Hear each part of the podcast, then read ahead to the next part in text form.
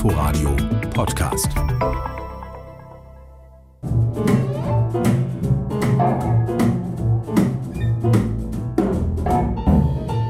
Es groovt und spitzbübischer Humor sprüht aus den Noten, wenn Hahn Benning am Schlagzeug sitzt und den Abend mit einem Titel von Duke Ellington eröffnet. Seinen 80. Geburtstag wird der niederländische Drummer im nächsten Jahr feiern.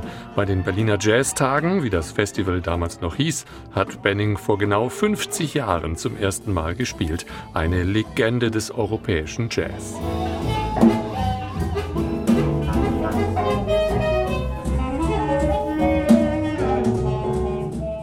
Für Bennings Big Band ist der Betonsaal unter dem Silent Green gerade richtig. Ein gigantisch großer, dennoch gemütlicher Jazzkeller, der kein bisschen nach Beton klingt, sondern genau richtig.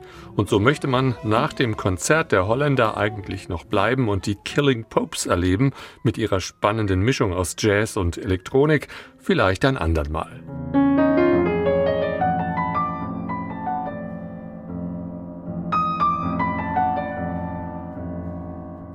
Denn einige Kilometer weiter warten im Pierre Boulez-Saal prominente Jazzpianistinnen, darunter Kaya Draxler, die sich für diesen Abend mit der Trompeterin Susanna Santos Silva zusammengetan hat. Vollendete Klangkunst im schönsten Kammermusiksaal der Stadt.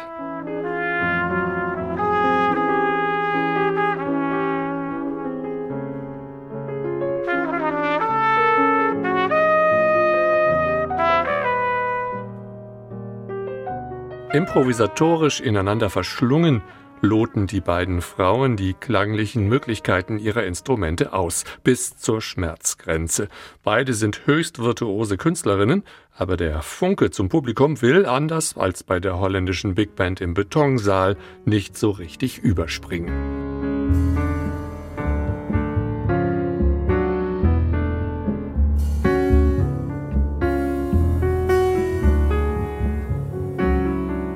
Beim Trio des Pianisten Vijay Iyer steigt die Temperatur dann wieder und der gediegene Klang dieses New Yorker Spitzenensembles breitet sich hervorragend im Pierre Boulez Saal aus. Ein komplett mit Holz getäfelter Raum, der vor allem die Feinheit der Musik hervortreten lässt.